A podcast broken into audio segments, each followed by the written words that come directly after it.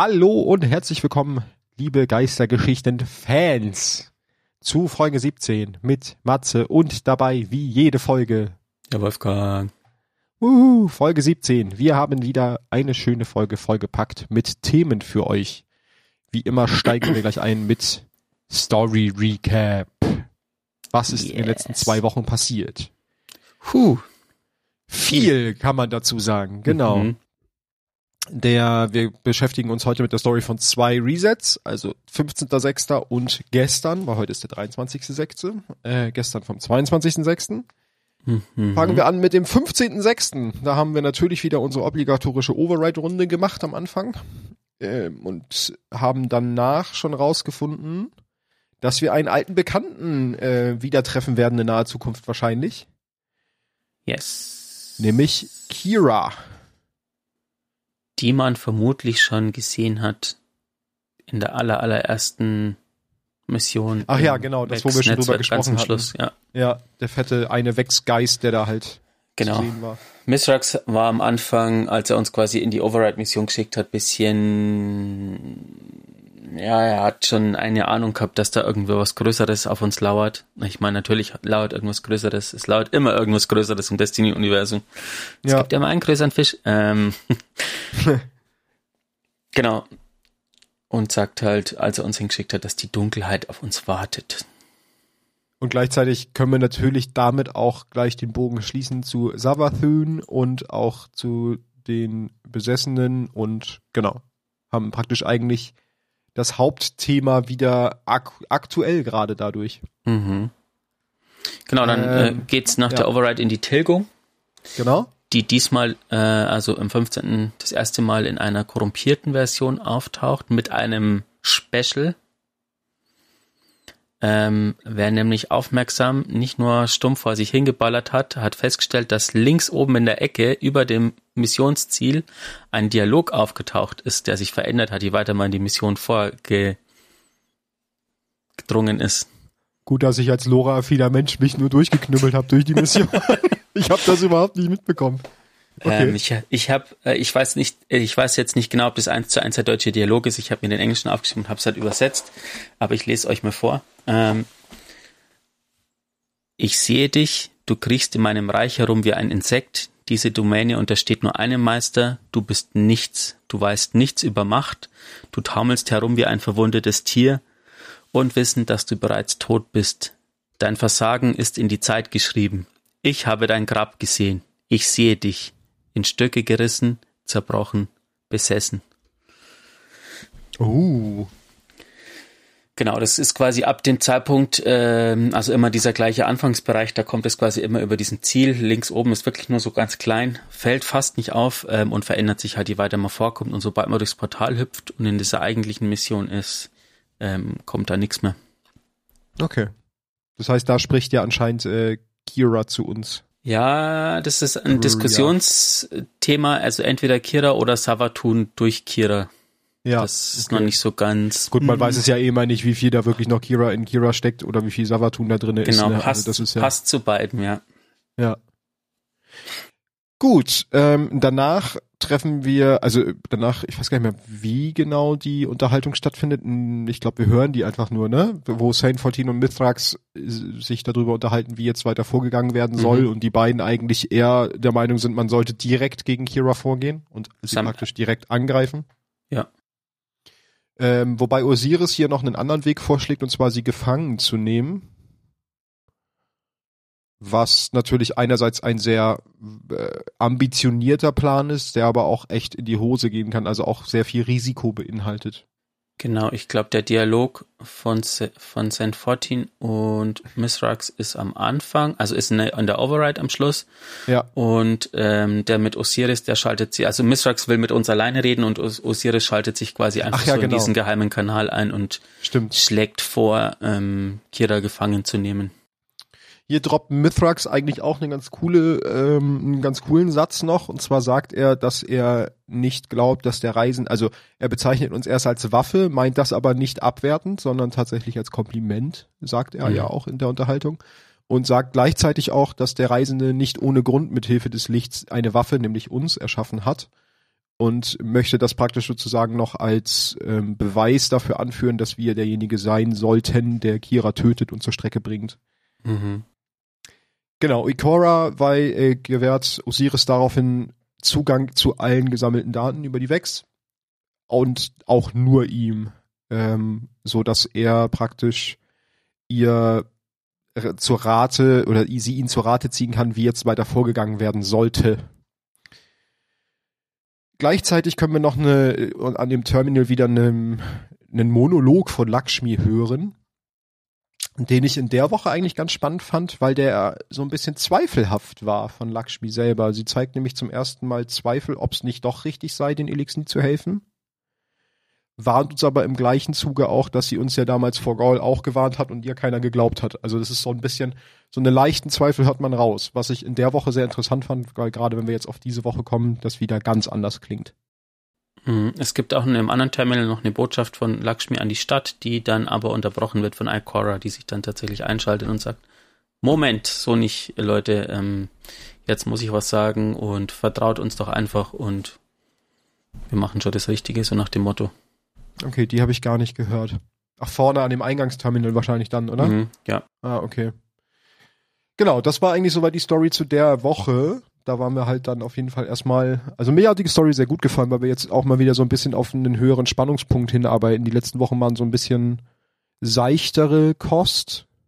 Ja, das Kira ist halt jetzt quasi benannt und jetzt geht's halt nur genau. noch darum, sie aufzuspüren. Genau. Und damit kommen wir schon direkt in diese Woche. Da habe ich mir natürlich nichts mehr aufgeschrieben, aber ich habe gerade eben erst die Story-Mission gespielt, von daher noch ganz frisch. Äh, da machen wir auch wieder die obligatorische Override. Und dürfen dann in die, ich weiß gar nicht, wie die auf Deutsch heißt, die Sticks-Mission. Tilgung. Ah, das ist die Tilgung. Tilgung Sticks. Ach stimmt, letzte Woche waren wir auch nicht in der Tilgung, sondern in der Labyrinth, in der Corrupted, Tilgung, oder? Labyrinth, ja. Also die Mission genau. an sich heißt Tilgung und dann halt Labyrinth oder Sticks, oder? Diese Woche durften wir dann nach der Override-Mission in die korrup, korrupt, nicht korrupte, korrumpierte Version der ja. Sticks-Mission. Das ist die mit dem lustigen Boss am Ende, wo man noch die Kugeln immer einsammeln muss. Mhm. Ich weiß gar nicht, ob du mir jetzt sagen wirst, dass es da auch wieder einen Dialog gab, den ich übersehen habe, oder ob das nur in der ersten Woche so war. Tatsächlich, aber genau der gleiche. Ah, okay. Das heißt, ich habe ihn sogar zweimal übersehen. Herzlichen Glückwunsch. ähm, ja, daraufhin, ähm, also wir sollen, werden praktisch in die Mission geschickt. Wir werden von Mithrax in Override geschickt und auch in die Miss, in die äh, Styx-Mission, um praktisch Vex zu bekämpfen, um ihm Zeit zu gewähren, äh, durch die Aufmerksamkeit, die wir auf uns ziehen, Kira ausfindig zu machen. Mhm. Was ihm auch gelingt. Äh, am Ende der Styx-Mission kriegen wir mit, dass er Kira ausfindig gemacht hat im Wex-Netzwerk. Und was? Er hat Angst vor ihrer wahren Stärke, die er spürt durch im Wex-Netzwerk. Genau, zum einen hat er Angst vor der wahren Stärke und er hat auch Angst vor der endlosen Nacht, dass sie uns praktisch nicht wahnsinnig werden lassen kann, aber äh, schon halt größeres Ausmaß annimmt, als es bis jetzt noch bewusst ist. Ja. Ja, gleichzeitig haben wir Lakshmi und da kommen wir jetzt wieder, da kommt wieder der Twist zu letzter Woche, weil letzte Woche klang sie so ein bisschen nach Zweifel und Einlenken, diese Woche klingt sie eigentlich gar nicht mehr so. Diese Woche kommt nämlich wieder eine, äh, eine Rede von ihr an die letzte Stadt, wo sie ganz klar aufzeigt, dass Ikora Informationen zurückhält, dass die äh, Elixir daran schuld sind, dass wir die Dunkelheit in uns tragen und sie nutzen, also dass sie uns praktisch zur Dunkelheit hingedrängt haben, dass die Elixir schuld sind, dass die Wechsel auf Europa freigelassen wurden, also sie lässt schon sehr große Anschuldigungen vom Stapel und gleichzeitig kriegen wir nämlich am Ende der, also wenn wir die, die Mission gemacht haben und wieder im Helm sind, kriegen wir noch eine Unterhaltung zwischen Saint 14 und äh, Osiris mit, mhm. wo Saint zu Osiris sagt, dass Lakshmi an ihn rangetreten sei und so, wie heißt es im Deutschen, ähm, so, so Propaganda praktisch versucht hat, mit ihm, ihm mit Propaganda einzulullen und ihn so als neuen Leader der Vorhut ähm, zu gewinnen. Also sie versucht praktisch gerade irgendwie, oder es wirkt ein bisschen so, als ob sie einen Putsch versucht vorzubereiten. Ja. Was tatsächlich auch vielleicht noch in einem ganz, ganz fiesen Szenario enden könnte ähm, in den zukünftigen Wochen. Aber gleichzeitig sagt halt Osiris auch, das ist wieder ein ganz interessanter äh, Dialog, dass er halt auch sagt, dass Lakshmi auch ihn versucht hat einzulullen und dass das aber nur Worte seien und daraufhin vertraut Zane ihm auch und sagt, also gibt, schenkt diesem eigentlich nicht weiter Beachtung. Mhm. Und ein ganz wichtiger, interessanter Twist, gerade auf, bezogen aufs nächste Thema, auf das wir gleich kommen, ähm, sag, reden sie auch darüber, dass sich sogar Osiris eher Saint als neuen Leader der Vorhut vorstellen, oder vorstellen könnte als sich selbst, weil Saint halt eigentlich Osiris eher sieht, aber Osiris das ganz klar zurückweist und sagt, er steht lieber im Hintergrund und gibt ähm, Advice, was heißt Advice im Deutschen? Ähm, Rat. Genau, steht mit Rat praktisch hinter ihm, aber er sollte, wenn der Vorhutanführer sein. Was er ja schon mal war. Genau.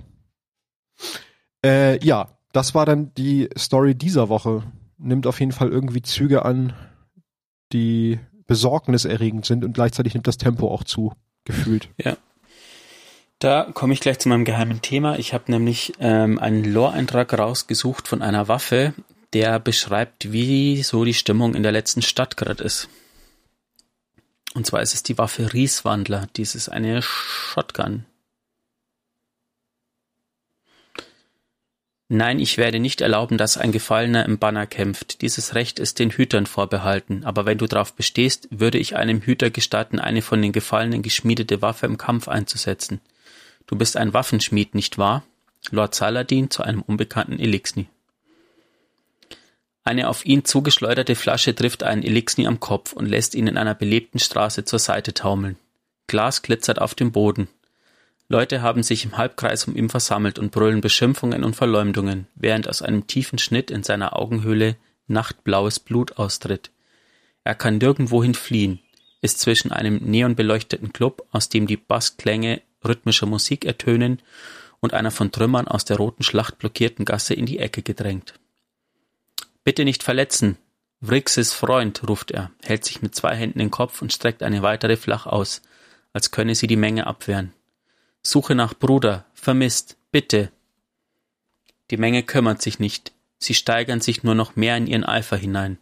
Aus ihren Kehlen quellen die Worte von Lakshmi II hervor, auch wenn viele von ihnen zu jung oder zu naiv sind, um sie zu verstehen. Vrixis kann so viele unbekannte Sprachen, in denen er gleichzeitig angeschrien wird, nicht verstehen. Aber den Unterton der Gewalt versteht er zweifellos. Seine Haltung sagt alles, und die Angst in seinen Augen spricht zusätzlich Bände. Er fürchtet sich vor dem, was seinem Bruder zugestoßen sein mag. Der Hass beginnt, in seinem Herzen Wurzeln zu schlagen. Ein Schmiedearbeiter tritt aus der Menge hervor und bestückt seine Schrotflinte in einer bedrohlichen Geste mit Munition. Mit zitternden Händen zielt er auf den Elixni. Du redest von Familie, schreit der Mensch. Vrixis weiß nicht, wovon er redet. Dein Volk hat meine Schwester entführt. Sie transportierte Vorräte von der Erde nach Titan. Ihr habt sie überfallen.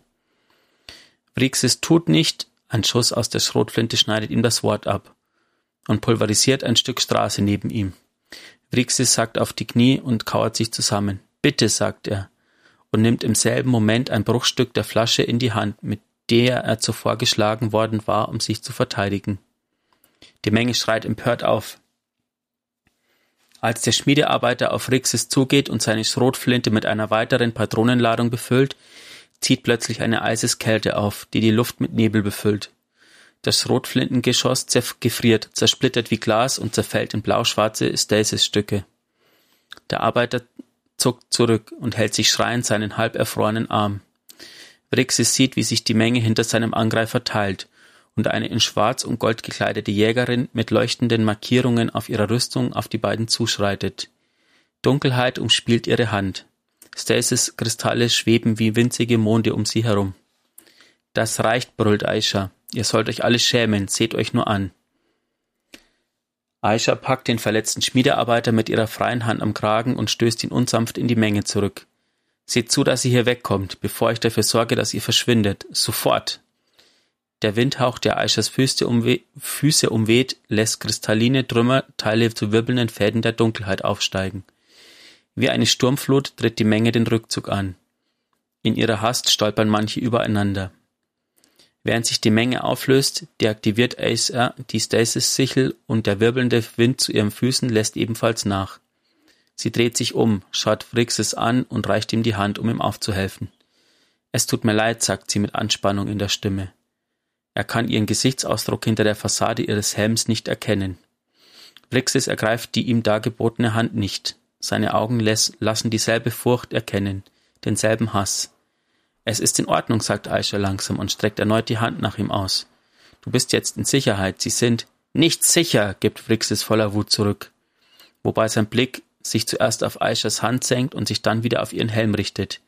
Du bist genau wie Aramis, Verstand vergiftet. Aisha stockt der Atem im Hals. Sie lässt die dargereichte Hand langsam sinken, um bald die behandschuhten Finger kurz zu einer Faust. Du bist verletzt, lass mich dich wenigstens zu einem Lazarettbekel. Sie verstummt. Vrixis entfernt sich bereits rückwärts in eine Gasse, seine blauen Augen starr auf sie gerichtet. Sie verspürt eine Last auf ihren Schultern, in ihrem Herzen. Der Elixni entschwindet in die Schatten und lässt Aisha allein unter dem Himmel einer endlosen Nacht zurück. Ja, das gibt ganz gut ähm, ein mhm. Stimmungsbild wieder. Sehr ja, zu erschrecken. Steck, da stecken mehrere Sachen drin. Zum einen ähm, sieht man, wie sich die Worte von Lakshmi auswirken auf ja. die Stadt. Ähm, gleichzeitig gibt es natürlich auch Lakshmi recht, weil wie wurde der Elixir gerettet? Durch Stasis, durch die Dunkelheit. Ja. Ähm, zeigt aber auch wieder, wie sehr sich die Elixni oder die Elixni zumindest von Misrax geändert haben, indem sie sagen, hey, mit der Dunkelheit will ich nichts am Hut haben, ich bin hier um fürs Licht sozusagen. Ja. Und auf der Metaebene merkt man, finde ich, an dem Eintrag und an der ganzen Season, dass Bungie, wenn man überlegt, die entwickeln Seasons immer so zwei, drei Seasons vorher. Mhm. Ähm, und wenn man überlegt, was da in Amerika los war mit der Wahl, mit Trump und so, ich glaube, da wird so ein bisschen auch ähm, persönliche also Geschichte nicht, verarbeitet. Ich kann mir gar nicht, ich kann mir gar nicht vorstellen, dass das beabsichtigt verarbeitet wird, aber ich glaube schon, dass du bei der Erschaffung von solchen Geschichten unbewusst ja. solche sozialen Sachen einfach mit einfließen lässt, auch wenn du es nicht willst, weil das dich ja irgendwie schon auch betrifft und prägt. Lakshmi könnte schon bei Fox News arbeiten. ja, würde passen. genau. Das war mein geheimes Thema. Sehr gut. Und wieder eine freundliche Erinnerung. Ähm, es gibt so viele Waffen, Gegenstände, Sparrows, die alle Lore-Einträge haben. Schaut sie euch gerne an. Genau. Bevor wir zu Osiris kommen, noch. Jetzt hast du schon ein gesagt, was unser, unser Hauptthema ist. Nein, Spoiler. Okay, was? Hast du, du vorhin schon angedeutet. Nein. äh, ja. Noch ein kurzer Einschub. Ähm, und zwar, was ist gerade los ähm, bei Bungie oder im Destiny? Noch ähm, es sind zwei Sachen. Zum einen haben die Woche die Großmeisterdämmerung wieder angefangen. Die erste Großmeisterdämmerung. Ist die beste gleich von Anfang an? Ja, der Spiegelkorridor. Ja. Ähm, man braucht mindestens 1335, aber auch maximal 1335. Also wenn ihr höher seid, werdet ihr gecapped auf 1335, um reinzugehen. Und es gibt natürlich wieder die Adeptwaffen. Ähm, was dazu kommt die Season, was davor nicht so war, ähm, also die Waffen sind Plug One 1 Uneinigkeit SR4 und Uzume RR4 sind ja die best ausprechenbarsten Namen aller Zeiten, ähm, sind die aktuellen Dämmerungswaffen und ab 13. Juli gibt es einen vierwöchigen Zyklus. Und zwar gibt es dann in den ersten drei Wochen immer jeweils die eine von den drei Waffen. Und in der vierten Woche gibt es die drei Waffen aus letzter Season. Den, also Shadow Price, Palindrom ah. und der Schwarm. Da kann quasi eins von den dreien droppen, wenn man das abschließt. Ja, cool. Und ab 3. August kann man wieder alle Spitzenreiter-Dämmerungen anwählen. Für den Erfolg zum Beispiel ja auch ganz wichtig für die Leute, genau. die ihn haben wollen. Und das zweite, was äh, die, die, Woche dazugekommen ist, sind die Challenges in, beziehungsweise es hat letzte Woche angefangen, aber die Woche ist quasi die zweite Challenge aktiv in Raid, in ähm, im Vault of Glass. Vault of Glass. Genau. genau. Da sind jetzt auch und, die Weekly Challenges dran. Ja, und ihr könnt euch jetzt einen Destiny Toaster im Bungee Store kaufen. Ja, stimmt, auch ganz wichtig. Also wenn ihr schon morgens direkt beim Frühstück das Destiny Logo äh, reinbeißen wollt, ne, holt euch den Toaster. Dann noch ein, ich weiß nicht, ob es Hörer von uns betrifft. Es gibt ein Emblem, das bald verfügbar ist, ähm, ein Spicy Ramen Emblem. Das man aktuell irgendwie kaufen kann. Also Leute bieten das irgendwie über ominöse Kanäle an. Und Bungie sagt, bitte kauft es nicht, weil eigentlich, und das ist eigentlich ein Spoiler und traurig, dass es jetzt so rauskam, ähm, das gibt's am 7. Juli geschenkt für alle Leute sozusagen, weil 7. Juli ist 7.7. ist Bungie Day, weil Bungie und die Zahl 7 ist ja immer so ein Special-Dingens. Ah. Es gab aber, glaube ich, auch vor, äh, über diese Prime-Geschichte gab es neulich auch dieses äh, Rahmen-Emote, ne? Ich glaube im letzten Package, nicht im aktuellen, sondern in dem davor. Genau.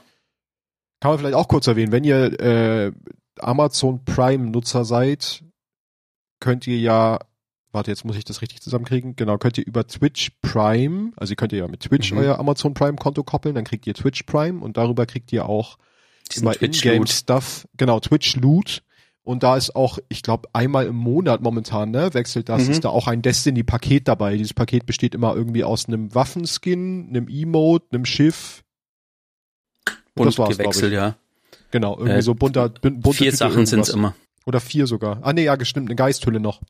Genau, und seit äh, Beyond Light gab gab's auch Sachen, die es quasi, also bei Beyond Light gab's äh, Twitch-exklusive Sachen. Ähm, ich weiß nicht, ob das immer so ist. Meistens sind's eher alte Sachen, ja, die man sich so dann zum Auffüllen kann. der Sammlung. Den Monat gibt's diese, dieses Emote mit der Schaukel, wo man ja. so im Regen steht und die Schaukel ist ganz nett. Da war ich sehr froh gut. drüber, dass ich das auch endlich hab. Gut, dass ich die Handbewegung gemacht habe mit der Schaukel, obwohl ja, sehr gut. Sieht. Sehr gut. Also ihr stellt euch jetzt vor, wie, wie Wally eine Handbewegung macht, die aussieht wie eine Schaukel. Genau, und weil wir doch schon beim 7.7. sind, ähm, 7.7. Bungee Day, es kann sein, dass da natürlich auch ein bisschen ein Trailer oder so kommt, wie geht's so weiter mit Destiny oder ein Stream oder so. Ähm, und am 8.7. wäre eigentlich unser nächster regulärer Podcast. Aber ähm, das ist keine reguläre Folge, die werden wir nämlich morgen schon aufnehmen, weil jetzt quasi so eine Art äh, ja, wir haben jetzt alle, wir, wir, wir gehen beide in Urlaub und wir machen quasi so eine Art Sommerpause. Aber wir werden euch am 8.7. einen, ein Lore-Spezial-Podcast präsentieren, nennen wir genau. es mal so.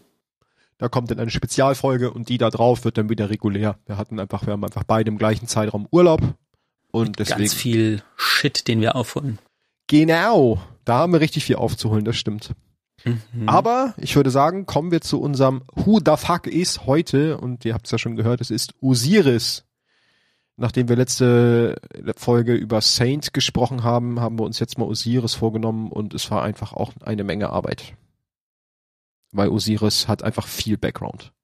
Osiris wird noch wichtig, weil Osiris, Osiris, ja. Osiris. Osiris ist, wie sagt man so schön in Among Us Slang sus as fuck. ja. Ja, fangen wir an mit der Background Story zu Osiris.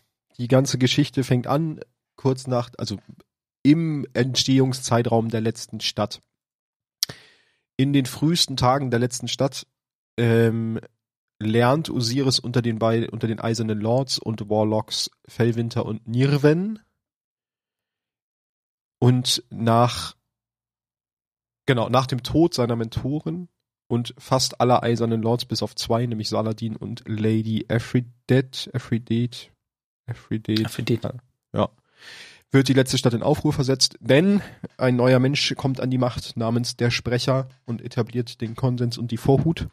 Und hier wird auch sein sehr guter Freund Saint 14 zur ersten Titanenvorhut. Das hatten wir ja genau, auch letztes, letzte Folge, genau, parallel bei Saint 14. Also wir haben einige dadurch, dass sie halt befreundet sind, einige ähm, Punkte, die wir schon mal gehört haben heute. Nach dem Angriff auf die, der Gefallenen auf die letzte Stadt, die auch die Schlacht der sechs Fronten, trifft sich Osiris mit Saint 14 ähm, im Hangar und beobachtet Tauben und sie unterhalten sich und da offenbart Saint ihm, dass er seine Position auf, als Titanfurt aufgeben werde für eine spezielle Mission, die er direkt vom Sprecher bekommen habe. Ähm, er sei, er solle ein Soldat sein und kein Titan, hat der Sprecher zu ihm gesagt, und die Gefallenen quer durchs System bekämpfen und zu Fall bringen. Äh, Osiris versucht daraufhin, Saint zu erklären, dass die Gefallenen gar nicht so unterschiedlich sind wie die Menschen. Und dass sie auch vieles verloren haben in der Vergangenheit, einschließlich des Reisenden. Wir kennen ja die Background-Story der, mhm. der Gefallenen schon. Saint 14 möchte ihm da allerdings doch nicht zuhören und streitet das alles ab und sagt, die Gefallenen seien alle gleich und sie hatten auch der Menschheit viel zu viel angetan und sie gehören bestraft. Osiris entgegnet hier schon, und jetzt kommt ein ganz interessanter Hint, dass der wahre Feind die Dunkelheit und die Weg seien. Und die Gefallenen im Vergleich zu ihnen harmlos sind. Und das zu der frühen Zeit der Geschichte von überhaupt Destiny und der letzten Stadt. Mhm. Saint 14 war dadurch davon verärgert, von diesem Gleich, von dieser Gleichstellung, von dieser Herabsetzung der Gefallenen. Ähm, und sagte zu Osiris, er solle nur über die Mauer sehen und sich, also sich die Zerstörung angucken und das Elend angucken, was die Gefallenen der Menschheit gebracht haben. Osiris sagt, dass er nur das große Ganze sehe äh, und fragte ihn danach, wen er als Nachfolger vorschlagen würde vor dem Sprecher, also für seine für seinen Vorhutplatz. Dann war er sehr verblüfft, als Saint ihn, also nämlich Osiris, als äh, Nachfolger vorschlagen werde denn Saint 14 meinte, trotz der Meinungsverschiedenheit in Bezug auf die Gefallenen, denkt er, dass Osiris einer der letzten, einer der wenigen Menschen sei, die die letzte Stadt schützen könnte, könnten. Äh, er ließ ihn allerdings auch schwören, dass er die letzte Stadt, also dass Osiris die letzte Stadt an seiner Stelle verteidigen müsse, wenn die Gefallenen wiederkehren würden. Daraufhin wurden dann, äh, wurde dann Osiris als Vorhutkommandant eingesetzt und der Sprecher und Osiris äh, arbeiteten zusammen und wuchsen auch als Einheit zusammen. Osiris wurde sogar eine Zeit lang Lehrling des Sprechers. Einige Jahrzehnte nach Gründung der letzten Stadt schickten der Sprecher und Osiris Saint 14 auf die Mission, Tenix zu töten. Das hatten wir letzte Woche auch. Mhm. Ähm, Saint 14 gelang es allerdings nicht, Tenix zu finden und dann kam ja Kate Six und man dachte, Tanik sei tot, aber das hatten wir ja letzte Woche auch alles schon. Sind wir dann beim nächsten Kapitel, der Weg ins Exil. Osiris hatte den Wunsch oder entwickelte den Wunsch nach der Wahrheit über die Natur der Hüter und der Dunkelheit. Und diese beiden, also dieser Wunsch nach der Wahrheit trieb ihn langsam in den Wahnsinn. Seine Theorien wurden als blasphemisch angesehen im Turm. Und zudem fing er an, Ressourcen und Hüter vom Schutz der Stadt abzuziehen, um irgendwelchen Legenden und Gerüchten hinterher zu jagen. Zusätzlich wird angedeutet, dass er derjenige war, der Kaper, den Legionslosen, dazu brachte, in die leserne Kammer zu gehen. Und wer den Namen noch nicht kennt, soweit ich weiß, ist das auch der Dude, von dem wir das Rüstungsset jetzt kriegen. Also das Rüstungsset, was droppt, ist doch Kapers Rüstungsset in Kapir, ja, das hat man genau. schon bei der Story von. Ja, genau. Ähm, zudem studierte er die Schar, insbesondere prophezeite er auch die Ankunft von Oryx. Und außerdem wird gemunkelt, dass er dem Verständnis der Vex zu nahe kam. Also, dass er es fast geschafft hätte, die Vex komplett zu verstehen oder ihm zu nahe kam. All diese Tatsachen führten dazu, dass der Sprecher sich gezwungen sah, Osiris ins Exil zu schicken, denn er glaubte, dass Osiris so sehr besessen sei von den Vex wie Toland von der Schar. Hm. Darauf wird beschrieben, äh, daraufhin wird beschrieben, dass äh, Osiris einen Personenkult ins Leben gerufen hat, in dem eine Reihe von seinen Jüngern herausfinden will, wie weit man das Licht biegen könne. Einen davon kennen wir auch noch, wenn wir nicht erst seit kurzem Destiny spielen, nämlich Bruder Vance auf Merkur. Osiris selbst gilt ab dem Zeitpunkt als verschwunden, sogar für diejenigen, die ihm folgen. Einige behaupten, er sei gleichzeitig lebendig und tot. Vor seiner Verbannung unternahm Saint 14 und seine Schülerin Ikora Ray zahlreiche Versuche, Osiris wieder an die Spitze der Vorhut zu bringen. Er weigerte sich jedoch und war immer mehr von seinen Forschungen der Wex besessen. Zudem war er desillusioniert vom Sprecher und dem Konsens und vertrat die Ansicht, dass ein einziger Anführer dirigiert keine Zivilisation, sondern eine Diktatur sei. Er sah den Reisenden als Bringer ihrer Probleme. Daraufhin fingen seine Anhänger an, seine Botschaften zu verbreiten, obwohl das Osiris missfiel, tat er nichts dagegen. Also er ließ es halt einfach geschehen. Hm. Dies führte bald zur Auseinandersetzung innerhalb der Vorhut und der letzten Stadt, sodass der Sprecher daraufhin eine Versammlung einberief und hier bei Osiris als Krebsgeschwür betitelte, was man sofort verbannen müsse. Osiris daraufhin ähm, erklärt, dass er die Stadt freiwillig verlassen würde und überlässt Ikora seiner Schülerin die Bürde, die Hexenmeister Vorhut neu aufzubauen. Zeit im Exil. Vor und nach der Verbannung hält Osiris Rat mit beiden, äh, mit zwei anderen Mächten des Sonnensystems, nämlich Mara Soth, der Königin des Riffs, und den Neuen. Außerdem erhält er Berichte von Eris Morn und hat die Sonnenbrecher eingestellt, die für ihn arbeiteten. Oder arbeiten. Ich erzähle ja im Präsens. Seine Jünger äh, halten zu seinen Ehren ein Schmelztiegelturnier ab, die Prüfung von Osiris, die dazu dienen sollten, die stärksten Hüter ähm, für die, ihre eigene Sache zu rekrutieren. Wieder ein sehr guter Side-Fact zu, wie erkläre ich dieses PvP, diesen PvP-Spielmodus geschichtlich. Mhm. Ähm, während der Ereignisse der Roten Schlacht nimmt Osiris Kontakt mit Failsafe aus, als wir versuchen, Knoten aus Knoten, nein, aus Datenknoten auf Nessus äh, Wechselnetz, äh, Daten aus dem Wechselnetzwerk zu stehlen. Er grüßt die KI des goldenen Zeitalters und bittet sie, seine Grüße an uns weiterzuleiten, woraufhin wir beschließen, Ikora über die Anwesenheit äh, von Osiris zu informieren. Kommen wir zu dem letzten Mal, wo er eigentlich groß war, nämlich zur Jagd auf Panoptis. Denn in dem DLC zu Destiny 2 Fluch des Osiris, wie der Name schon sagt, ist natürlich äh, Osiris unsere Hauptfigur. Und er nimmt Kontakt zu seiner ehemaligen Schülern Ikara auf. Osiris teilt Ikara mit, dass sich Vex aus Zukunft und der Vergangenheit auf Merkur sammeln. Trotz ihres Misstrauens gegenüber Osiris schickt Ikara uns nach Merkur, um herauszufinden, ob Osiris ein Verbündeter oder ein Feind im Kampf gegen die Vex sein wird. Mhm. Wir finden heraus, dass Osiris beim Erkunden des Immerforsts Reflexionen von sich erschaffen hat, die mit ihm und untereinander über die Aktivitäten der Vex kommunizieren. Das Hauptziel von Osiris war es, den Vex-Geist Panoptis, den unendlichen Geist, zu zerstören, der seine Bemühungen auf das Sonnensystem ausgeweitet hat. Während einer von Osiris Operationen in der Vex-Zeitlinie erfährt er vom Erwachen des Reisenden und sieht eine Zukunft, in der die Vex erfolgreich sind und mit, ihren Plänen die Realität zu beherrschen. Dies versetzt ihn in Schrecken. Ähm, jedoch wird er innerhalb dieser Mission von Panoptis entdeckt und muss daraufhin seinen Geist zu Sagira fortschicken und untertauchen. Aber wenn man mal drüber nachdenkt, über das, was du gesagt hast, kommt einem das schon sehr bekannt vor. Der Reisende ist erwacht und die Vex versuchen gerade die Realität zu beherrschen. Ja. Da, da, da, da. Genau. Man kann Parallelen durchaus ziehen. Ähm, Sagira ja. wird bei der Flucht beschädigt und trifft daraufhin auf uns. Wir sorgen dafür, dass sie zurückkehren kann und mit Hilfe von Ikora reisen wir durch den Immerforst auf der Suche nach Osiris. Flucht ist gut, ja. Ich, ich glaube, Osiris schmeißt sie durchs Portal, ja, oder? es ist eine erzwungene, es war auch als erzwungene Flucht beschrieben.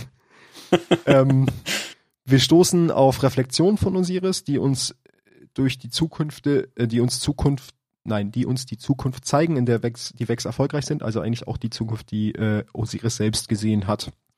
Mhm. Außerdem offenbaren sie uns den Ort von Panoptes Versteck, sodass wir ihn vernichten können. Nachdem äh, er enttarnt wurde, nimmt Panoptes Sagira gefangen. In folgendem Kampf gegen Panoptes sind wir nicht in der Lage, ihm Schaden zuzuführen und stehen kurz davor, von ihm aus der Realität gelöscht zu werden. Hier kommt Osiris und seine Reflexionen kommen uns zur Hilfe und sorgen dafür, dass wir Panoptis für immer auslöschen können und die dunkle Zukunft Merkurs verhindern. Im Anschluss treffen Ikora und Osiris aufeinander und sie bittet ihm an, in die letzte Stadt zurückzukehren. Er lehnt dankbar ab, zeigt ihr aber gleichzeitig, dass er sehr stolz auf sie ist und auf das, was sie erreicht hat. Er sagt jedoch, dass es noch andere Wex-Verschwörungen zu verhindern gibt und will daher wieder in den Immerforst gehen. Jedoch lässt er diesen offen, falls Ikora einmal reden möchte oder wir Hilfe von ihm bräuchten.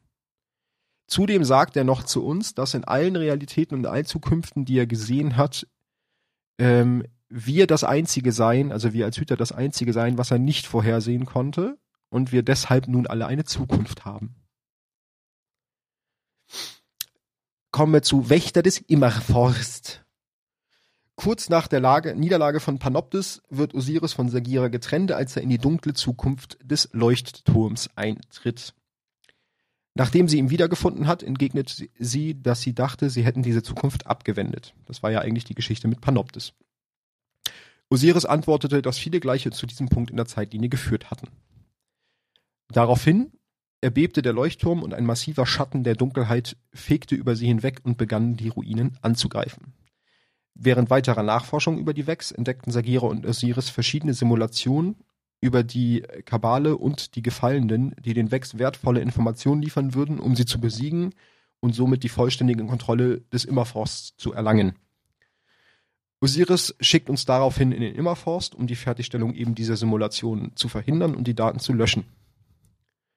Während eines törichten Experimentes seitens Osiris ähm, erschafft er eine Simulation von Dendron, dem Ursprungsgeist, da er glaubte, den, diesen kontrollieren zu können. Jedoch passiert das, was immer passieren muss, wenn Leute denken, sie könnten Wechsgeister kontrollieren. Ähm, Dendron hat da nicht so Bock drauf und fängt an, Panoptes Platz einzunehmen, sodass Osiris sich gezwungen sieht, uns um Hilfe zu bitten.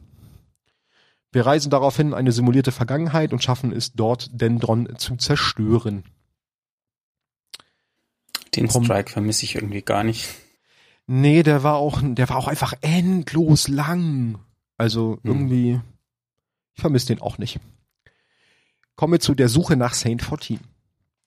Nachdem wir mit Osiris mehrere Bedrohungen im Meerforst eliminiert haben, stoßen wir auf ein altes Vorhutsignal, welches außerhalb, äh nein, welches von innerhalb des Forstes gesendet wurde. Die Untersuchung des Signals führt dazu, führt uns zu Lichtspuren, die mit denen von Saint 14 übereinstimmen. Dieser war nach der Schlacht am Twilight Gap verschwunden. Und da fehlt mir tatsächlich die deutsche Übersetzung. Wie heißt denn die Schlacht am Twilight Gap auf Deutsch? Dämmerbruch. Dämmerbruch? Okay. Sagen wir mal, es heißt Dämmerbruch. Ähm, nachdem Osiris einen mit Licht erzeugten Spalt in der Nähe eines alten Schlachtfeldes gefunden hatte, wo Vex aus einer anderen Zeit dem Titan zum Opfer gefallen waren, erklärte er, dass wir Saint 14 finden müssen. Er fährt daraufhin äh, fort in den Immerforst. Nein, er geht daraufhin wieder in den Immerforst und sucht dort weiter nach Hinweisen, während wir mit Bruder Vance im, uns im Leuchtturm beraten. Mit der Hilfe von Bruder Vance schaffen wir uns, schaffen wir es, einen Ort im Immerforst ausfindig zu machen, an dem wir Sade 14s Licht finden. Ähm, wir besiegen daraufhin in einer simultanen Zukunft Hagios, den ehrwürdigen Geist, der ein Tor öffnet, in dem wir Saint 14 finden sollten. Wir treten durch das Tor und stellen leider fest, dass wir hier nur das Grab von Saint 14 gefunden haben, das mit tausenden besiegten Wex gefüllt ist und in dem Grab äh, ruht Saint 14. Wir lassen ihn hier allerdings zurück und da haben wir wieder den Schulterschluss zu letzter Folge. Da es ja so aussieht, als ob die Wex ihn verehren. Sie haben ja auch die Rüstung, also sie haben ihn ja sehr schön aufgebahrt und die Rüstung repariert und deswegen lassen wir ihn dort. Ein Versuch, die Vergangenheit zu korrigieren. Osiris kann allerdings nicht von der Idee ablassen, seinen Freund Saint 14 doch noch zu retten und baut daraufhin mit Hilfe des Vagabunden die Sonnenuhr, um in die Vergangenheit zu reisen. Sowohl Sagira als auch der Vagabund hatten Vorbehalte, ähm, zum einen wegen der unbekannten Auswirkungen der Nutzung der Sonnenuhr und zum weiteren ähm, wegen eines Dings, ich habe nichts genaueres gefunden, mit dem Osiris einen Deal gemacht hatte, um die Sonnenuhr zu betreiben. Osiris aktiviert die Sonnenuhr und schickt Reflexionen in die Zeitstränge der Sonnenuhr, um den richtigen zu finden, der vonnöten ist, um Saint 14 zu retten. Jedoch schafft er es nie, den richtigen Zeitpunkt zu finden, so dass er schließlich dieses Unterfangen aufgeben muss. Er deaktiviert die Sonnenuhr und versteckt Teile dieser, so dass sie niemand mehr benutzen kann.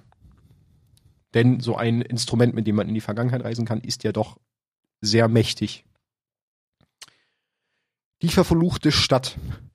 Einige Monate später wird Osiris von Petra Vench um Hilfe gebeten, da die Erwachten bei der Bekämpfung der, äh, die den Erwachten bei der Bekämpfung der Besessenen half und auch dabei half, äh, den Fluch der träumenden Stadt loszuwerden, der ja dafür sorgte, dass die träumende Stadt in einer dreiwöchigen Zeitschleife hüllte. Und wer ist natürlich der Beste in, in allen möglichen Zeitbelangen? Natürlich Osiris.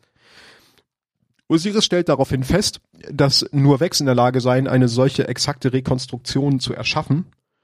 Und daraufhin bleibt den beiden ein Rätsel, wie es möglich sein kann, diese Zeitschleife zu erzeugen, denn auf, in der träumenden Stadt gibt es ja eigentlich keine Vex, sondern nur die Schar und die Besessenen. Wir wissen ja letztendlich jetzt schon, äh, haben wir auch schon drüber gesprochen im Zuge der erwachten Story, wer dahinter steckte. Enthüllungen. Einige Zeit nach der Zerstörung des, und da habe ich, ich weiß nicht, welcher das ist, der Undying Mind. Der unsterbliche Geist. Das ist doch irgendwie, ist es nicht der im Garten? Äh, nee, das war tatsächlich der, der Endboss quasi aus der Saison äh, Season of the Undying, also aus dieser Shadowkeep ah. Season, wo wir ähm, wo wir diese Vex äh, Simul nee, diese dieses komische Vex Aktivität immer hatten, ne? War das nicht das? Genau, wo Ah, da kommt der her. Okay, den wo dieses nicht mehr zu sortieren. Da ist dieses Portal im Turm gebaut worden, das dann ja. in diesem Vex-Ding über das eigentliche Portal gebaut worden ist und wir haben quasi ah, sämtliche stimmt. Versionen von dem Undying Mind getötet. So war das. Gut. Also, der, der unsterbliche Geist wird er dann wahrscheinlich im Deutschen heißen.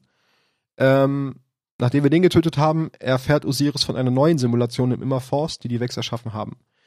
In dieser Simulation war es komplett dunkel und der Boden fiel weg, nachdem er sie betreten hatte. Dies war die Zukunft von Merkur und, sie war, und es war so dunkel, dass man die Sterne nicht sehen konnte. Osiris forschte weiter und bat daraufhin, zum Reisenden gebracht zu werden, also innerhalb der, ähm, der, der Simulation.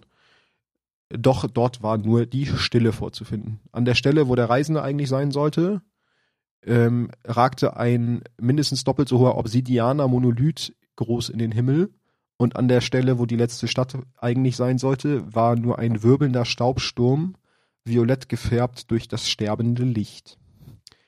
Diese ganzen Ereignisse sollten in zwei bis drei Jahrzehnten stattfinden und nachdem Osiris erkannte, was dies voraussagte, verlangte er, dass die Simulation beendet wird. Die Zeit enträtselt. Nachdem die Hüter den unsterblichen Geist zum letzten Mal zerstört hatten, entwerten sich die Zeitwege über Merkur und Osiris taucht noch einmal aus dem Immerforst auf um sich der möglichen Katastrophe zu stellen. Er muss allerdings feststellen, dass der ein Kader Kabal-Psione versucht, die Kontrolle über die Sonnenuhr zu erlangen. Sie wollen diese nutzen, um die Niederlage der Roten Schlacht ungeschehen zu machen. Osiris ruft äh, uns einmal nun erneut auf die Zeitwege gegen die Kabale zu verteidigen und die Vergangenheit, die Gegenwart und die Zukunft zu schützen. Dabei gelingt es uns tatsächlich, äh, das zu tun, was Osiris nie gelungen ist, nämlich Saint 14 so zu, äh, zu retten und die Zeit so zu verändern, dass Saint 14 nicht stirbt im Immerforst.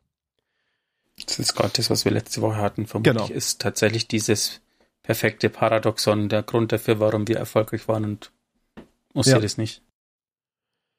Die Wahl der Seiten. Nachdem die Bedrohung durch die Psione beseitigt ist, konfrontiert äh, Osiris Rasputin aufgrund dessen, was er ihm im Immerforce gezeigt hatte und zwingt ihn, den Immerforce zu verlassen. Das heißt, wir wissen jetzt, diese äh, dunkle Zukunft von Merkur wurde durch Rasputin äh, hervorgerufen. Während die Hüter Rasputin verehrten, sah Osiris ihn als Verräter, da er den Menschen während des Kollapses den Rücken gekehrt hatte und als Mörder, der die eisernen Lords abgeschlachtet hatte während des dunklen Zeitalters. Da Osiris um die bevorstehende Ankunft der Pyramiden wusste, stellte er Rasputins Loyalität in Frage und er müsse sich für eine Seite entscheiden in der bevorstehenden Schlacht zwischen Licht und Schatten oder Licht und Dunkelheit. Diese antwortete, indem Osiris zu einer Anomalie am Rande des Sonnensystems schickte. Osiris flog sofort dorthin und fand dort eine Pyramide innerhalb einer Cooper-Ort-Ausdehnung und holte mit Hilfe seiner Echos einen Samen aus dem Inneren der Pyramide. Jagd auf die Zorngeborenen. Wir hören erst wieder von Osiris nach der Ankunft, also nach, dem, äh, nach der Saison der Ankunft, wo er Kontakt mit Savala aufnimmt, um über die Situation zu berichten. Zudem schickt Osiris der Vorhut einen Zahn von Xivo Arad. Danach macht er sich auf den Weg zur träumenden Stadt, die immer noch in der Zeitschleife hängt und trifft sich mit Petra Wensch. Da diese allerdings nichts über den Aufenthaltsort der erwachten Königin weiß, kehrt Osiris zum Turm zurück. Er untersucht daraufhin Annas Arbeit an Rasputin und kommt zu dem Schluss, dass sie ihr Potenzial an einen Tyrannen des goldenen Zeitalters verschwendet hatte. Später kehrt Osiris in die Wirrbucht zurück und versucht herauszufinden, wie Keitel versuchen will, die Rote Legion wiederherzustellen. Osiris findet in der Wirrbucht jedoch einen seltsamen organischen, organischen Turm, um den sich Kabale versammelt hatten. Er beobachtet ihn daraufhin die nächsten Tage und als sich die Kabale entfernen, nähert er sich selbst dem Turm. Er stellt fest, dass etwas den Turm nutzt, um ihn zu rufen und zu verführen. Sagira schafft es jedoch einzugreifen und Osiris davon abzuhalten, sich dem Turm weiter zu nähern und diesen zu untersuchen. Nach der Rückkehr zur Erde entdeckt Osiris Signaturen von anderen Türmen auf dem Mond und sucht Eris Morn auf, kann sie jedoch nicht finden. Er trifft sich mit Spider, der noch mehr Türme an der Küste ausfindig gemacht hat und Agenten an diese verloren hatte. Um mehr herauszufinden, nimmt Osiris Kurs auf das äußere Sonnensystem und gelangt zu dem verlassenen Dreadnought. Es gelingt ihm aus, äh, es gelingt ihm die organischen Kommunikationssysteme der Schar zu rekonstruieren und mehr über die Lage der Schar herauszufinden. Er findet raus, dass die Schar in interne Kämpfe verwickelt sind, Savatun von der Schwarzen Flotte gejagt wird und ihre Schwester dieses Machtvakuum nutzt, ähm, um selber sich da so ein bisschen äh, einzumischen. Mhm. Osiris kehrt zu Spider zurück und enthört die Türme als Kryptolyten, die aus einer ganz anderen Dimension stammen. Osiris macht sich daraufhin auf den Weg zum Mond, wo er auf eine Kommunion von Voshir und Kinox und einen Abgesandten von Xivo Arad trifft, den hohen Zelebranten. Diese ganze Geschichte, die jetzt kommt, hatten wir ja auch schon mal angesprochen, als wir den mhm. Lore-Text vorgelesen haben. Äh, Osiris unterbricht die Kommunion und schafft es da so gut wie alles auszulöschen. Ich gehe jetzt nicht wieder in die Tiefe, weil dafür könnt ihr euch die Folge anhören, wo wir, das, wo wir den Lore-Text dazu haben. Ähm, er schafft es, alle zu töten außer Kinox, die aus der Kammer flieht. Jedoch hat äh, Osiris keine Chance gegen den Hohe Zelebranten, der ihn daraufhin festsetzt und äh, sich über seine mh, über seine Macht lustig macht, so ein bisschen, und ihn in einen Zorngeborenen verwandeln, verwandeln möchte, indem er ihm Runen ins Gesicht ritzt und ihn für Xivu Arad zurücklässt. Hier passiert natürlich das Traurige, ähm, was wir auch in der Folge schon hatten. Sagira muss sich hier opfern, um ihn zu befreien und zu retten, mit einer Explosion aus Licht. Äh, rettet sie ihn, lässt ihn natürlich jetzt nur ohne Geist und damit als Sterblichen zurück. Wut in Brand will sich Osiris am hohen Zelebranten rächen, nimmt jedoch bevor er aufbricht noch Kontakt zu Savala auf und bittet ihn, uns zu ihm zu schicken. Später gelingt es Osiris, den hohen Zelebranten aufzuspüren, was sich jedoch als Falle herausstellt. Wir tauchen gerade noch rechtzeitig auf, um die Schar zu töten und den Zelebranten zurück ins Reich des Aufstiegs zu jagen. Osiris versucht uns dann zu treffen, wird aber dabei von einem Scharritter überfallen. Hier taucht denn unser neuer Freund äh, Aldrin Soft das erste Mal auf und rettet Osiris. Und dann sind wir eigentlich schon wieder in dem relativ aktuellen Geschehen, nämlich äh, bei den ganzen Sachen um Keitel, Genau. Wo Osiris ja einfach auch einen sehr tragenden Part hat als, als Berater von Savala und ja auch als Teil des äh, Einsatzteams, was sich nachher Keitel entgegenstellt. Auch ab dem Zeitpunkt kann man Osiris im Turm finden. Ähm, genau. Falls ihr, euch das nicht auffallen ist, bei Alcora ums Eck. Ähm, in der Season davor hat er noch nichts gesagt. Jetzt hat er zumindest so einen Dialog, wenn man sich hinstellt, dann diese Sprüche, die die Leute immer sagen. Ja. Und er ist halt auch maßgeblich an dem, an dem ganzen Geschehen rund um die Krähe beteiligt. Aber das hatten wir ja auch schon im Zuge der Geschichte von ihm. Genau. Ja, das wäre so die Geschichte von. Und mittlerweile weiß ich halt echt gar nicht mehr, wo ich eigentlich bin und was ich eigentlich glauben soll. Dadurch, dass ja auch Osiris ähm, die Sonnenuhr hat, hatte und in der Zeit rumreisen kann, das macht das Ganze halt einfach sowas von komplex. Und ich meine, alleine schon der Umstand, dass er ganz am Anfang von seiner eigenen Geschichte, als er in der letzten Stadt war, schon vorhergesagt hat, dass die Dunkelheit und die Wächst der größte Feind sein werden. Das ist ja ewig weit zurück. Das Ding ist, ähm, und jetzt muss man mal eine fette Spoilerwarnung aussprechen, dass Osiris unfassbar verdächtig ist in der Season, weil er einfach so inkonsequent handelt. Ja, er handelt komplett ähm, anders, als er es sonst tut, ne? Ein Beispiel, ähm, also es gibt eine Theorie, ja, ich benenne es jetzt mal so wie es ist, dass Osiris seitdem ähm, Dings äh, tot ist, Zagira, auf irgendeine Art und Weise von Savatun kontrolliert wird oder beeinflusst worden ist und okay. die quasi sein Handeln so ein bisschen lenkt. Ähm, Belege dafür gibt's nur indirekt. Ähm, Beispiel dafür, für inkonsequentes Handeln. Es gab letzte Woche oder vorletzte Woche den Dialog zwischen Misrax und ihm, der sagt, hey, ähm, diese Maschine von Lakshmi, ähm, das ist eigentlich verboten unter den Elixni, ähm, aber wir können sie verbessern und Osiris sagt dann aber fast schon stotternd, muss man sagen, ähm, so einen ersten kurzen Moment überrumpelt, sagt dann, nee, nee, ähm, das machen die schon irgendwie, die schwarze Waffenkammer hilft dabei und so. Ähm, also er will quasi verhindern, dass die Maschine, die eigentlich bekannt dafür ist, dass sie die Leute wahnsinnig macht, diese benutzen, dass die quasi die Elix nie verbessern oder korrigieren oder so. Hm. Osiris verlangt von Ikora, dass die Nutzung von Stasis verboten wird. Ähm, wenn man sich an die Saison der Ankunft zurückerinnert, Savatun verhindert, wollte verhindern, dass wir überhaupt mit der Dunkelheit kommunizieren, indem sie uns, als die Pyramide zu uns ruft, quasi wieder rausreißt aus diesem Strahl und ähm, also versucht von wegzulenken. Ähm, aber auf der anderen Seite, wer hat jetzt vollen Zugriff auf sämtliche Daten zu Kira und Savatun bekommen von Ikora? Osiris. Mhm. Ich, das, ja, es ist halt echt schwer, weil du kannst zu diesem jetzigen Zeitpunkt kann man sich eigentlich noch nicht, also als Spieler noch nicht auf eine Seite stellen, weil es halt so krass verschachtelt ist. Ja. Das ist halt echt. Ich bin gespannt, was da alles noch passiert. Es wird spannend. Aber mir ist tatsächlich auch aufgefallen, gerade auch nochmal im, im Hinblick, dass, also auch bevor ich die Story ausgearbeitet habe, dass er halt anders agiert, als er sonst agiert hat, weil er nicht mehr, er ist nicht mehr so wie vorher, als er noch seinen Geist hatte. Irgendwie. Also. Nee, gar nicht. Und es ist auch verdächtig, finde ich, dass er Kira gefangen nehmen will und nicht zerstören will, weil Ja. er weiß, was Kira. Also es geht um den Vexmind. Wenn jemand bis jetzt uns immer zur Hilfe gerufen hat, um Vexminds zu töten, wer war es dann, wenn nicht Osiris so, ne? Und jetzt sagt er, ja, ja, den können wir schon gefangen nehmen. Mhm. Den mächtigsten von allen. Sind wir auf jeden Fall mal gespannt. Eure Gedanken dazu gerne immer ne, at d2lorequast bei Twitter. Und ich bin auch gespannt, äh, um nochmal auf die, um jetzt den Bogen zu schließen, wenn wir schon mit uns mit Kira anlegen, wo es hingeht, weil, wenn man so drüber nachdenkt, ist Kira ja dafür verantwortlich mit, dass die träumende Stadt ihren Fluch hat. Und wenn wir Kira Ja. bekämpfen Ob wir dann auch den und Fluch vielleicht aufheben. besiegen, vielleicht hat es ja, mal gespannt. Oh Gott, das wäre ja abgefahren. Dann ist der Fluch nicht mehr auf der träumenden Stadt. Okay, das kann ja dann noch völlig andere Dimensionen annehmen. Mhm. Äh, mein Gehirn platzt. Wir sind gespannt. Also da ist auf jeden Fall viel Potenzial drin, sagen wir es mal so. Genau. Kommen wir zur Waffe der Woche. Und da haben wir ja, ich glaube, das haben wir in der letzten Folge sogar angeteased, welche machen, oder?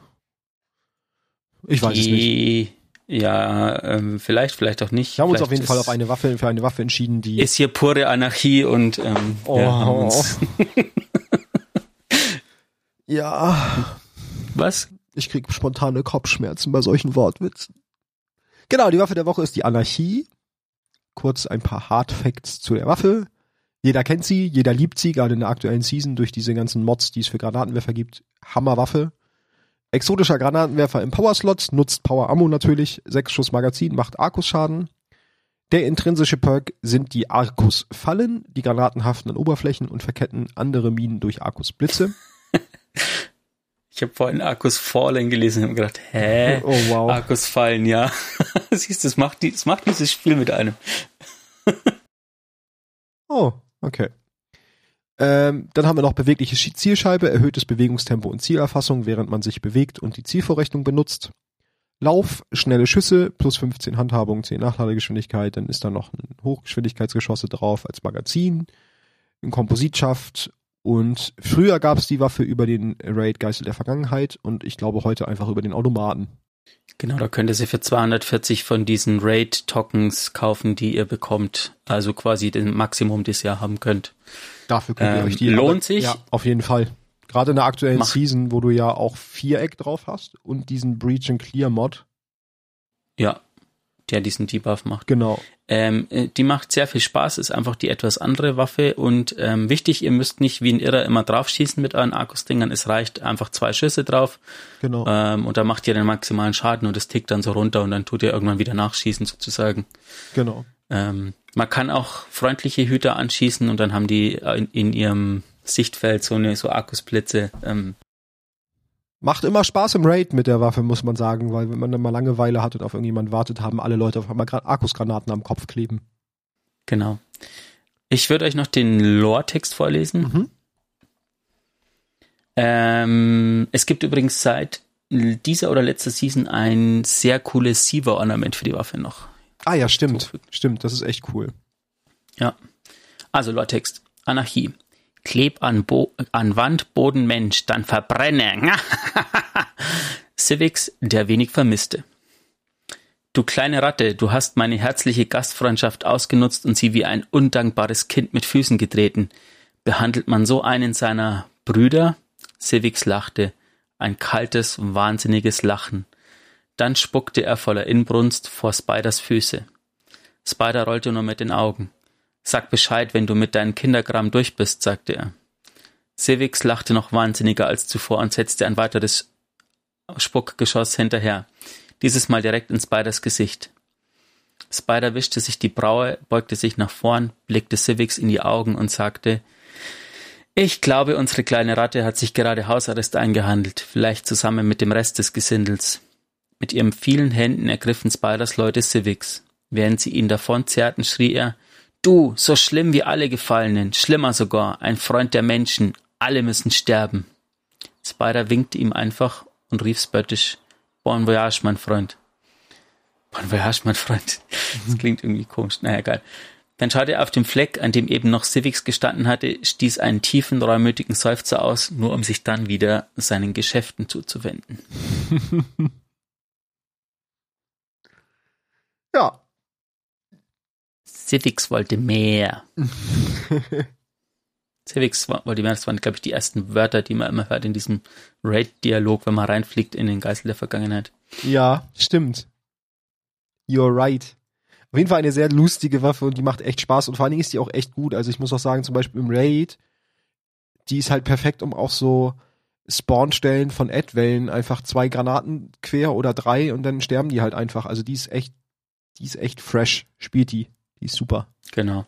Es gibt, glaube ich, keinen Cut dafür, wo wohl bei Light GG einer angezeigt nee, wird, aber keinen. ich vermute, es ist nur ein Platz. Es bei manchen Waffen auf LightGG ähm, oder in der Datenbank findet man so Platzhalter-Katalysatoren. Also entweder kommen die irgendwann mal.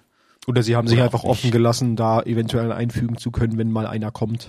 Ja, also ich wüsste jetzt ehrlich gesagt nicht, was die Waffe noch, keine Ahnung, zwei Schüsse mehr, Auto nachladen, irgendwie sowas, aber so richtig viel braucht die tatsächlich nicht. Das ist so eine Durchwegsrunde. Ja, eigentlich Waffe. ist die, die funktioniert einfach, das stimmt kann man auch im, in World of Glass ganz gut nutzen in den Encountern, mhm. um zum Beispiel diese, diese Stellen, wo die Wegs immer rauskommen, einfach, man schießt einfach zwei, drei Schüsse hin und dann Jetzt merken unsere geehrten Zuschauer, dass Wally gerade total abgelenkt war, als ich genau das gleiche schon gesagt habe, bevor du deinen letzten Satz gesagt hast. Oh, ja. ähm. Egal. Alles gut. Natürlich äh, war das nur noch meine Erinnerung. Ich habe mich so. gesehen, dass du abgelenkt bist, weil du irgendwas gelesen hast in der Zwischenzeit und dachte so, okay, er hat mich schon verhört. Ich war gerade auf der Seite, LightGG-Seite von der Anarchie. Ah, okay.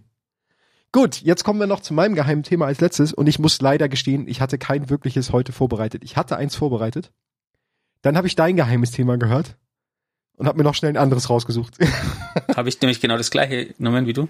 Nee, du hattest du nicht. Ich hatte was ganz anderes. Ich hatte so einen Platzhalter. Ich hatte einen Lore-Text von einem Exo den mache ich vielleicht auch noch mal irgendwann. Aber nachdem du sagtest, du hast wieder eine aktuelle Waffe genommen, habe ich nebenbei noch LightG durchgeforstet und habe auch noch einen ganz coolen Eintrag zu einer aktuellen Waffe gefunden. Und den möchte ich auch kurz vorstellen, gerade weil wir ja auch gesagt haben, ihr müsst euch mehr der Lore der Waffen widmen und der Rüstungsteile, die nicht exotisch sind. Habe ich die Lore zur Waffe leeres Gefäß, was dieser fancy Granatwerfer aus dieser Season ist. Es ist vielseitig. Für sich genommen ist es nichts, nur eine leere Röhre. Doch darin besteht seine trügerische Schönheit. Es geht nur darum, womit du es füllst, was du daraus machst, was du es bewirken lässt. Banshee 44. Unter dem lauten Geklapper seiner gepanzerten Stiefel steigt Lord Saladin die Metalltreppe der Verbindungsstege des zentralen Turms hinab. Ansonsten herrscht Stille auf dem Bazar, was ihm Gelegenheit bietet, über eine geeignete Strategie für sein bevorstehendes diplomatisches Vorhaben nachzudenken. Ich verlange eine Beteiligung an der Entscheidungsfindung für Gedanken verloren, setzt Saladin seinen Weg fort. Ich beantrage die Erweiterung eures Rates für. Er grummelt und schüttelt den Kopf. Commander, ich habe große Bedenken wegen der Einbeziehung des Kriegskults der Zukunft in. Er knurrt vor sich hin. Nichts von all dem klingt richtig. Saladin hält inne und wirft einen Blick auf die Stadt, deren Straßen unter einem schimmernden digitalen Nebel verborgen sind. Er schließt die Augen, schüttelt den Kopf und gönnt sich einen Augenblick, um sich zu sammeln. Hier sind keine Kampfgeräusche zu hören, keine Schüsse, keine Schreie. Sie existieren nur in seinem Kopf. Savala, ich möchte als Freund zu dir sprechen, versucht es Saladin erneut, öffnet die Augen und schaut mit seinem beständigen Nicken zum Reisenden hinauf. Du wirst schon ein wenig lauter reden müssen, wenn du willst, dass der Commander dich hört. Aufgeschreckt durch das plötzliche Ertönen einer anderen Stimme, als er seinen eigenen Wir als seiner eigenen wirbelt Saladin herum und streift Osiris, der unbehaglich nah hinter ihm steht. Saladins zunächst schockierter Gesichtsausdruck wandelt sich in Verlegenheit, die er jedoch hinter einer Maske aus der Frustration zu verbergen sucht, Man beleucht keine Laute, Warlock. Ach bitte, wiegelt Osiris ab und tritt gemächlich auf Saladin zu. Jeder mit auch nur einem Ohr hätte dein Gebrabbel hören können. Merkt euch mal diesen Satz bitte. Weiter geht's. Ich habe es lediglich kommentiert. Er macht eine Unschuld bekundende Geste mit den Händen und schließt dann beide hinter dem Rücken zusammen. Ich muss zu einem Treffen, sagt, äh, sagt Saladin bestimmt und wendet sich abrupt zum Gehen. Doch Osiris tritt einen Schritt zur Seite und stellt sich zwischen Saladin und die Treppe, womit er sich umgehend einen herausfordernden Blick des Eisernen Lords einhandelt. Beschwichtigend hebt Osiris beide Hände. Bitte, Lord Saladin, nur einen Augenblick. Saladin verschränkt die Arme vor seiner Brust. Eine Falte auf seiner Stirn verrät seine Ungeduld. Solltest du hoffen, einen Verbündeten im Commander zu finden, mag dies nicht der beste Zeitpunkt sein, erklärt Osiris, während er Saladin mit einer Hand am Ellenbogen packt und ihn von, Haupt, von dem Hauptsteg fortzieht. Commander Savala steht zurzeit unter erheblichem Druck, fährt Osiris fort. Wenn du glaubst, dass du ihn, dass ihn deine Anwesenheit bestärken würde, erhebt eine Augenbraue und wirft Saladin einen Seitenblick zu. Könntest du dich mit dieser Annahme täuschen? Rede nicht um den heißen Brei herum. Saladin reißt sich unwirsch von ihm los und bleibt stehen. Worauf willst du hinaus? Wann hast du das letzte Mal, wie hast du es vorhin ausgedrückt, gelauscht? Saladin ist gereizt. Ich belausche niemanden, knurrt er. Dann ist dir genau deshalb vielleicht entgangen, welche Meinung bezüglich deines Vorgehens im Allgemeinen bei den anderen Hütern vorherrscht. Osiris schlägt einen sanften, entschuldigenden, gemessenen Tonfall an, der offenkundiges vermuten lässt. Er hat schlechte Neuigkeiten. Und er hasst es, der Überbringer schlechter Neuigkeiten zu sein. Saladin schweigt. Da eine Trotzreaktion ausbleibt, ergreift Osiris die Gelegenheit, eine, seine Ausführungen weiter zu vertiefen. Viele, die unsere Überzeugung nicht teilen, stellen, stellen deine Entscheidung als Anführer während der jüngsten Krise mit Kaiserin Keitel in Frage. Osiris senkt den Kopf an Saladins Ohr und spricht mit leiser Stimme, als ob er ihm ein Geheimnis anvertrauen wollte. Andere unterstellen, dass du es warst, der das Attentat auf den Commander angeordnet hat. Das würde ein eiserner Lord niemals tun, entgegnet Saladin mit zitternder Stimme. Ich bin kein. Ich weiß, unterbricht ihn Osiris sanft. Aber nicht jeder kennt dich, wie ich dich kenne. Sie bringen wohl artikulierte und überzeugende Argumente an, die auf deiner sehr lautstarken Haltung gegen einen Waffenstillstand mit den Kabalen fußen. Saladin schließt die Augen und atmet langsam ein, um sich zu sammeln. Die Schussgeräusche, die Rufe und die Schreie ertönen jetzt lauter als je zuvor. Oder vielleicht pocht ihm nur das Blut in den Ohren. Umso mehr Grund für mich, Missverständnisse aus dem Weg zu räumen. Du bist deswegen in die Stadt gekommen, um Missverständnisse aus dem Weg zu räumen, hakt Osiris nach. Noch vor einer Minute klang es für mich, als wolltest du einen Platz in Savalas innerem Kreis für dich einfordern. Was glaubst du, wie das aussehen würde? Saladin schaut in Richtung, in der Savalas, in die Richtung, in der Savalas Büro liegt und ballt seine Hände zu Fäusten. Lakshmi 2 ist, überlass Lakshmi mir, beharrt Osiris und greift erneut nach Saladins Arm. Dieses Mal weicht der eiserne Lord nicht zurück. Trage die Gefechte aus, von denen du weißt, dass du sie gewinnen kannst, Lord Saladin. Ich weiß, mit ihr umzugehen. Es mag wieder eine Zeit kommen, in der deine Stärke ein weiteres Mal vonnöten ist, aber diese Zeit ist nicht jetzt. Saladin wirft Osiris einen messerscharfen Blick zu. Der Protest, der ihm auf der Zunge liegt, bleibt unausgesprochen. Er lässt den Kopf hängen. Danke, Osiris, sagt Saladin schweren Herzens, seine Überzeugung schwindet. Du bist ein wahrer Freund.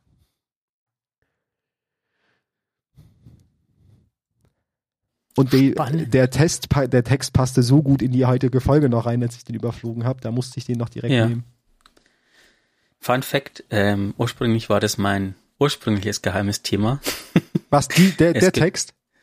Ja, ah. ähm, aber ich fand, der andere passt besser zur, zur Story ähm, und das wollte ich zurückstellen, weil der Text ist nämlich auch ein kleiner Beweis für eine eventuelle Verknüpfung zwischen Osiris und Sabatun. Hm. Ja, ich will weil auch meinen, weil irgendwie sorgt er ja in diesem Text dafür, dass sich Saladin, der sich gerade Lakshmi entgegenstellen wollte, das nicht tut und damit aber vielleicht ja auch Lakshmi das, was sie gerade tut, nämlich so aufwiegeln, einfach weiter tun kann, weil er tut ja akut auch gerade nichts dagegen. Ähm, ich lese euch mal noch schnell einen anderen Lore-Text vor, das hatte ich schon vorbereitet. Und zwar, wobei ich sag erst danach, von was er ist.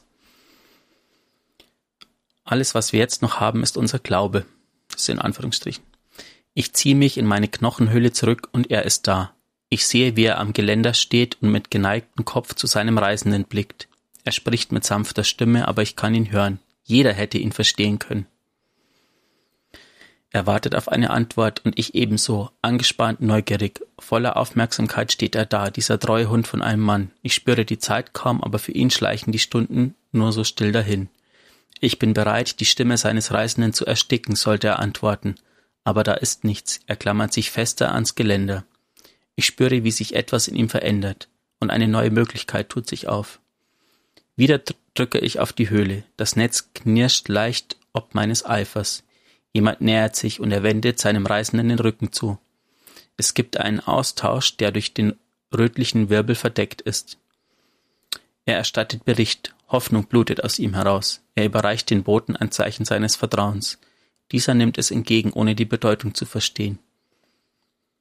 Er beobachtet, wie der Bote geht. In seiner Mitte ist ein hohler Raum. Er ist wunderschön. Ich kehre wachsam zurück. Ich sehe ihn nicht, aber ich höre ihn. Er spricht zu allem. Seine Stimme ist vom Kummer gedrängt. Ich muss wissen, wie groß mein Rückschritt ist. Ich greife vorsichtig nach ihm. Stärke. Ich drücke und fühle nur süßes, weiches Verrotten. Ich bin trunken vor Freude. Sie haben keine Antworten erhalten. Es war ein Reflex, das Zucken eines dummen Muskels. Ein Lied der Freude steigt in mir auf. Jetzt. Das ist aus der exotischen Waffe Auserwählte des Reisenden, dieser Handfeuerwaffe, äh, dieser Pistole. Und vermutlich ist es ein Dialog oder ein Monolog von Sabatun mit sich selber, ähm, die in dem in diesem Schädel ist, der bei ähm, Shax steht, von vor dem Eris schon mal gewarnt hat, wenn Shax diese Melodie summt, dann muss es, äh, das ist die Sabatuns Lied sozusagen und es kommt wohl von dem Schädel, den er da hat. Ah, und wahrscheinlich hat sie dort, also sie hat ja dann jemanden beobachtet und von der Schilderung her, gerade mit diesem Vakuum innen drin, könnte es ja durchaus Osiris sein, ne? Ja, nee, es geht, glaube ich, wohl eher um Savala, den sie beobachtet hat von der Stelle aus, so nach vorne. Ah, der öfters mal mit. Mhm. Aber was, was halt die Parallele ist, ähm, ist eben dieser eine Satz, jeder hätte ihn verstehen können oder jeder, der hinhört, versteht, was du sagst. Sozusagen. Ah, stimmt. Und das sind das quasi ist beides Satz. die gleichen Wörter. Gleiche, Genau, gleiche das Satz. war das, was ich vorhin gesagt habe. Merkt euch den Satz. Stimmt, das lässt auf jeden Fall beides auf Savatuns Handschrift schließen, ja. Und das ist schon, wären schon arg Zufälle, wenn das. Ich könnte mir halt vorstellen, dass er weiß. entweder Savala meinte oder also Savala beobachtet hat oder vielleicht auch wirklich doch einen, einen Osiris, der nachdem er zum Turm zurückgekehrt war, dort mal stand oder so und weil ich finde Genau, halt das kann gerade so sein. diese diese ähm, der Mittelpart, wo es darum geht, dass sie in diesem jemand, den sie beobachtet, Leere sieht. Also das, ne, er erwartet Antworten vom Reisenden, bekommt nichts, sondern in ihm drin ist nur Leere und Verrottung. Das lässt ja auch darauf schließen, nachdem Sagira sich geopfert hat und er ohne Licht dort ist, dass er sich jetzt praktisch Ja. auch vom Reisenden abwendet, weil er dort Das kann auch findet. sein, ja, das ist. Krass. Viel, viel Brain Explosion in der Folge wieder. Siehst, und schon ist dein geheimes Thema auf einmal Viertelstunde lang oder so. Hammer. Sehr gut. Bleibt am Ende nur noch zu sagen, ähm, habt Spaß mit der Lore Sonderfolge beim nächsten Mal. Habt auch Spaß mit dieser Folge. Ähm, wir hören uns dann aktiv wieder in vier Wochen, wenn ihr diese Folge hört. Ja, bleibt's gesund. Bleibt gesund, habt Spaß beim Spielen. Äh, Lob, Kritik, Anregungen, Feedback, Themenvorschläge bei Twitter at d2lorecast, immer gerne. Genau. Ansonsten, das war's von meiner Seite. Molly, möchtest du noch was loswerden? Nö, von meiner Seite auch. Ähm, wir hören uns live quasi wieder, oder fast live in vier Wochen Genau. Bis dahin. mit dem Story-Finale. Bis dahin, Augen auf, Hüter.